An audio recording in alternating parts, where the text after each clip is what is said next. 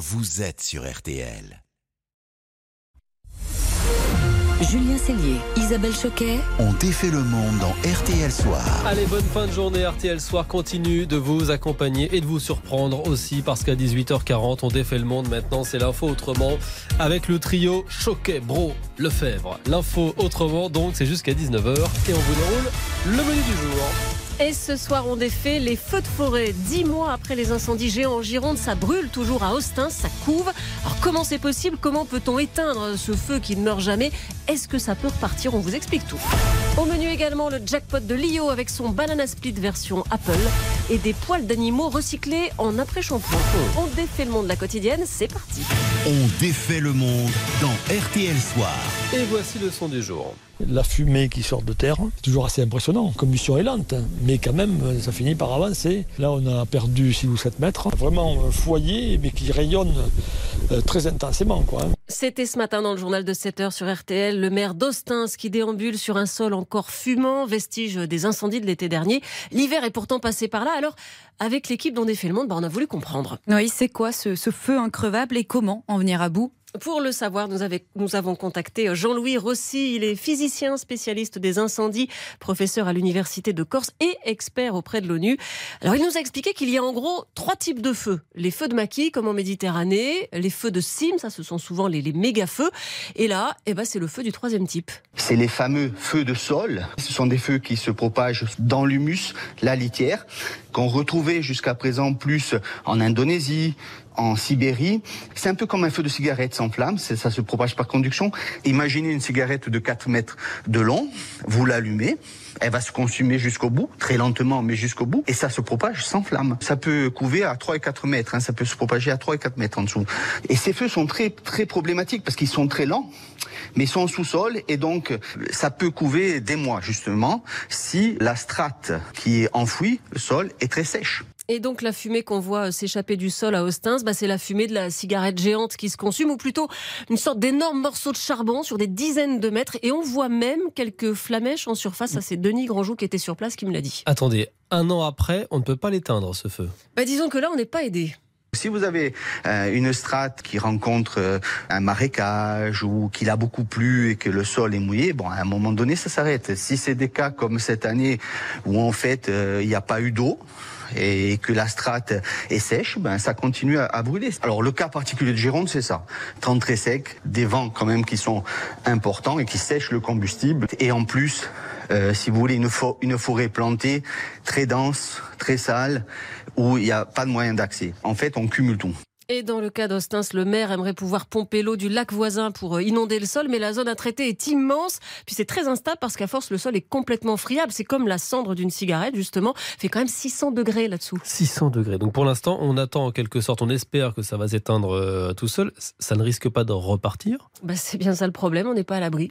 Quand on revient vers les, des températures beaucoup plus sèches, avec des jours beaucoup plus ensoleillés, ces feux de sol ressortent en surface, créent des feux de surface, ces fameux feux de maquis, où c'est la strate basse qui brûle. Et puis même, quand ces, feux de maquis, s'ils sont pas attaqués suffisamment tôt, pour X raisons, s'il y a beaucoup de vent par exemple, ils prennent de la puissance, et alors là, ils peuvent embraser la cime des arbres. Et, là, ça crée vraiment, comme on a, a eu en Gironde, des, feux de- d'extrême puissance, où même les moyens aériens sont inefficaces. Et évidemment, hein, tout ça est surveillé de très Mm. près. Et les moyens incendies ont d'ailleurs été renforcés en Gironde. Ce n'est quand même pas très rassurant et plus que jamais, il faut miser sur la prévention. RTL, Sous les radars. Allez, on va défaire maintenant l'info passée aujourd'hui sous les radars, mais pas les nôtres. Non, viré shopping ce soir à la boutique du futur. C'est aux Pays-Bas, Tom. Oui, imaginez Isabelle, Julien, Julie, vous faites vos courses dans votre panier des légumes, des gâteaux, du fromage et au moment de passer à la caisse, les prix sont exorbitants. Oui, plus qu'aujourd'hui. La pomme de terre est vendue 118 euros. Ah. Les 4 carrés de chocolat, encore pire, 3200 euros. Et attendez, la simple petite bouteille d'eau, les 15 millilitres, coûte 180 euros.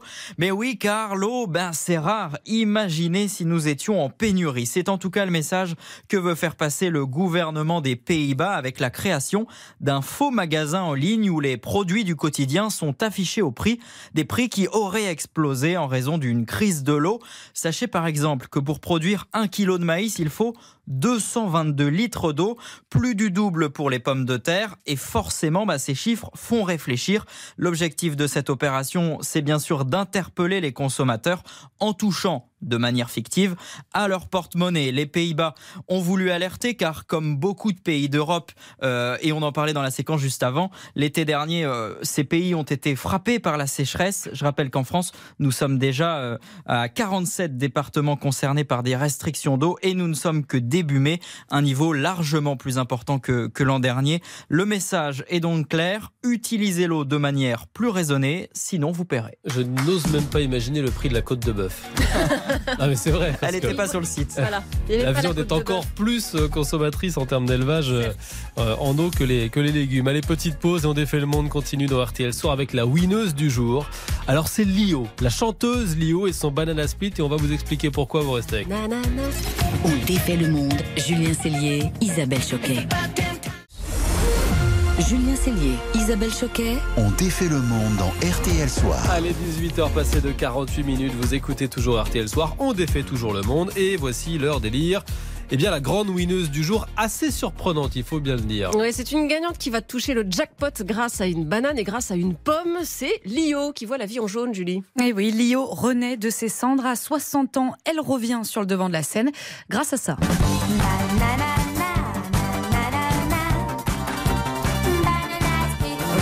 Le reconnaissez forcément, Banana Split, son célèbre tube sorti en 1979, chanson que la marque Apple a décidé d'exhumer pour la pub de son dernier iPhone, de couleur jaune forcément. Et pourtant, pourtant, cette chanson a failli ne jamais exister. Car dans les années 70, le titre Banana Split ne séduit aucun label, mais, mais, mais, On est en plein dans la période de déclaration des impôts. mais la maison de disques allemande Ariola apprend qu'elle a droit à un dégrèvement fiscal si elle produit des artistes belges. Et tiens, comme par hasard, Oui, oui, oui, on, par- on parle belge, un Godverdomme, hein, quelle espèce de dickeneck. hein. Il nous fait bien suer celui-là. hein. jackpot, Lio bien bien l'accent. Hein. est d'origine belge. Euh, Banana Split voit donc le jour et euh, contre toute attente, c'est un carton plein. Le titre se vend à plus de 700 000 exemplaires. Comme quoi, la banane, ça rapporte et ça tombe plutôt bien pour la chanteuse qui n'a jamais caché ses problèmes d'argent. J'ai dû quitter un appartement avec 10 mois de loyer impayé, que j'ai toujours pas réglé. D'ailleurs, il, il- il m'a envoyé un huissier à Bruxelles. il vous attend à la sortie. Il m'attend à la sortie, mais de toute façon, j'ai rien à lui donner. Bonne pioche donc pour Lio, qui n'avait que 17 ans à l'époque de Banana Split. Lio, c'était alors un symbole, celui de la jolie fille toute mignonne, devenue l'icône des jeunes. La chanteuse l'avait d'ailleurs bien rappelé sur le plateau de TMC. Je trouve qu'il y avait une, une- une grâce quand j'ai démarré. Il y avait vraiment de la grâce, une grande candeur. Et je trouve que ça, c'était très joli chez moi. Lio, c'est la classe et l'insouciance, quoi. Oui, mais attendez, elle parle de quoi, sa chanson, déjà? Euh, ben, Banana Split, euh, c'est une chanson érotique. Une chanson érotique plutôt très explicite. D'ailleurs, la chanteuse avait vraiment tenu à lever le moindre doute sur le sens des paroles. Vous ne pensez quand même pas que je pensais à l'âge de 14 ans que, que le Banana Split allait vendre 5 millions de disques dans l'Europe Je m'en foutais et je m'en fous toujours. Ça n'était pas ça le moteur. C'était raconter l'histoire d'une bonne pipe. Voilà, Banana Split, c'est en fait la recette d'une bonne pipe. C'est pas plus compliqué que ça, mais vous inquiétez pas, hein, comme on vous l'a dit, Lio, c'est surtout ça. Quand j'ai démarré, il y avait vraiment de la grâce, une grande candeur. Et je trouve que ça, c'était très joli chez moi. Bref, grâce à cette pub, le titre Banana Split va certainement faire le tour du monde. Mise en ligne mi-mars, le nouveau clip d'Apple a déjà été visionné plus de 20 millions de fois rien que sur YouTube. Comme quoi, les bananes aussi ne comptent vraiment pas pour des prunes. On va pouvoir rem- rembourser l'huissier du coup. Mais oui, A priori. 18 mois de loyer. Enfin, J'espère qu'elle qu'elle a réglé ses soucis depuis. Le match des infos pour briller au dîner. C'est le duel de la semaine. Julie face à Tom qui détient la meilleure info pour vous permettre de briller tout à l'heure au dîner. Et ils sont à égalité, un partout cette semaine. Qui va prendre l'avantage ce soir? Alors Tom tente sa chance avec Airbnb car les députés veulent limiter leur multiplication, les Airbnb. Et mon info pour briller, c'est que dans le logo Airbnb, il y a quatre sens cachés. Regardez Julien, je voulais emporter. Vous savez, il y a donc ce grand A, ça c'est assez simple avec une petite boucle en plein milieu, le A et le B, ce qui veut dire Airbnb, donc ça vaut aussi pour belong anywhere, être bien partout. Mais il y a des sens encore plus cachés, notamment l'apparence d'une personne. Vous savez, une personne qui lève les bras forcément, il y a de l'humain. La tête de Julien. Alors, Julien, Ah, ne je me sens je pas regarde le logo là, parce que déjà il faut se remettre en tête, mais je regarde le logo, je vois pas la personne qui lève les bras. comme ça. Si, il y a quelqu'un qui lève les bras. Et Il y a aussi YMCA quoi. Voilà, comme ça. une exactement. fameuse boucle au milieu. Ça, c'est pour le lieu, la localisation de l'appartement qu'on loue, par exemple. Et puis, le cœur qui est retourné, un peu comme l'amour, le côté bienveillant de la location. Vous êtes sceptique, euh, Julien? Non, disons que je me rends compte que créer un logo, euh, bah, c'est pas pour tout le monde. Ouais, ouais, non, non, allez, réfléchis. Une petite info bonus. Airbnb, ça veut dire Air Bed and Breakfast, matelas gonflable et petit déjeuner. Matelas gonflable car l'idée de l'entreprise est venue de trois étudiants qui en ont installé un chez eux pour sous-louer leur appartement. J'imagine la personne chez Airbnb qui a dit Regardez, j'ai un super idée de logo là, il y a 400 se cachés. Ils ont bossé les mecs, à mon avis, Ouais, c'était plusieurs. Tout le monde a compris quoi. Je suis pas prêt de bosser chez Airbnb. Allez, place à Julie. Et oui, et Julie aime les bad boys. Elle est inspirée par la mafia calabraise qui vient de subir un, un sacré coup de filet. Oui, mon info pour briller, c'est qu'il y a deux ans, un mafieux italien a été démasqué à cause, attention, attention, accrochez-vous bien, de ses vidéos de cuisine sur YouTube.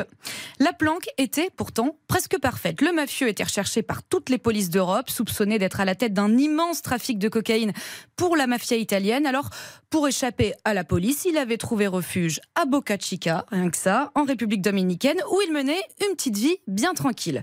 Mais un mafieux, bah comme c'est c'est comme tout le monde, ça s'ennuie. Alors pour passer le temps, il s'est mis à partager ses passions culinaires sur YouTube, des vidéos, des petits euh, tutos de cuisine à l'italienne. Oui, mais voilà, s'il avait bien pensé à cacher son visage pour ne pas être reconnu, ses nombreux tatouages eux, étaient bien visibles à l'écran. Et c'est justement grâce à ça que la police l'a démasqué et arrêté. Ça, c'est un génie quand même. Ouais. Bon, c'est une très bonne info Champion pour briller au dîner ce soir. Je donne le point à Julie ce soir. Allez, RTL Vous Soir êtes pas continue. convaincu, hein. Non, non, non. Cette histoire est quand même extraordinaire. Allez, RTL Soir continue dans quelques secondes. Le journal de 19h vous attend. On attend de manière imminente la décision du Conseil constitutionnel sur le RIP. Vous savez, le référendum d'initiative partagée euh, sur la réforme des retraites réclamée par l'opposition. Euh, juste avant le journal, on va défaire votre monde avec cette idée un peu folle. Et si on recyclait les poils de Médor et de Mistigris À tout de suite. Julien Cellier, Isabelle Choquet ont défait le monde. Julien Cellier, Isabelle Choquet, On défait le monde dans RTL Soir.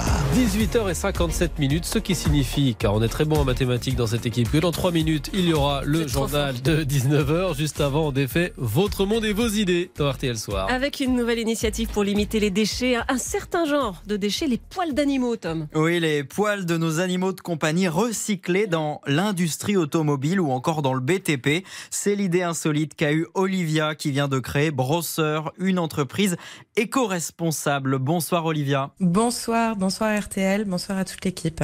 Mais alors à quoi peuvent servir les poils de nos animaux? Alors, les poils de nos animaux, ils peuvent servir à tout un tas de choses. Donc, on propose de recycler un déchet qui représente euh, 6500 tonnes euh, par an en France. Et l'idée, c'est de proposer l'exploitation de ces fibres. Le feutre, ça peut être un isolant fantastique euh, à destination des industries bah, BTP, textile, enfin voilà, tous les industriels et toutes les entreprises euh, éco-responsables peuvent être euh, intéressés. On a la possibilité d'extraire la kératine. C'est une protéine qui est euh, dans le poil et qu'on utilise beaucoup. euh, euh, La cosmétique et la santé l'utilisent. Ça peut être des traitements grands brûlés comme des sérums ou des, des soins capillaires. Et cette kératine, c'est la première kératine issue d'animaux et qui ne proviennent ni de l'élevage intensif ni d'abattoirs. Alors, et si je vous ai bien entendu, on va donc avoir des crèmes pour nos cheveux à nous en poils de chien. C'est pas des crèmes en poil de chien, c'est des crèmes à base de kératine. Euh, la kératine, c'est la protéine qu'on extrait. Parce que c'est la même que celle de nos cheveux, en fait. C'est la même que celle de nos cheveux, exactement. Et alors, où est-ce que vous les trouvez, euh, tous ces poils? Est-ce qu'on peut tout simplement ramasser euh, les poils que le chien a laissés euh, sur le canapé? Alors oui, ces poils-là, sans, sans souci. On se fournit, no- notre source de poils, ça va être les particuliers qui déposent en point, de, en point de collecte et les professionnels du bien-être animal, donc à savoir les, les toiletteurs, les vétérinaires, qui habituellement bah, jettent. Aujourd'hui, enfin jusqu'à présent, ces poils-là étaient jetés. Et ils sont ravis que ces poils servent enfin à quelque chose. Euh, une dernière petite question. Du coup, vu ce que vous, nous dites, euh, les, les, les poils sont récupérés effectivement. Par exemple, chez les toiletteurs, etc. C'est essentiellement des poils de chien et de chat. J'imagine que les poils de hamster, pas trop? Alors, on toilette un peu moins les hamsters, mais euh, on a voilà euh, les toiletteurs et les professionnels avec lesquels on travaille collectent surtout chiens et chats, mais il peut arriver, on m'a déjà euh, rapporté du poil de de, de, de, de poney, euh, de lapin, enfin voilà, tant, de toute façon. Tant que ce sont des poils euh, collectés avec bienveillance euh, et sans aucune maltraitance, on les, on, on les récupère et on, on, on va tout faire pour en faire des, des merveilles. C'est donc la première filière de valorisation des poils d'animaux et toutes les infos sont sur brosser.com. Merci beaucoup Olivia, très belle soirée. Merci, bonne soirée. Bonne soirée Olivia, bonne soirée à vous aussi les amis dont défait le monde. Demain on se retrouve à 18h. 40. 40. Il y en a un qui suit. J'ai voilà, j'ai Pour de nouvelles aventures. Mince, 18h40. À demain, soyez là. À demain. À demain.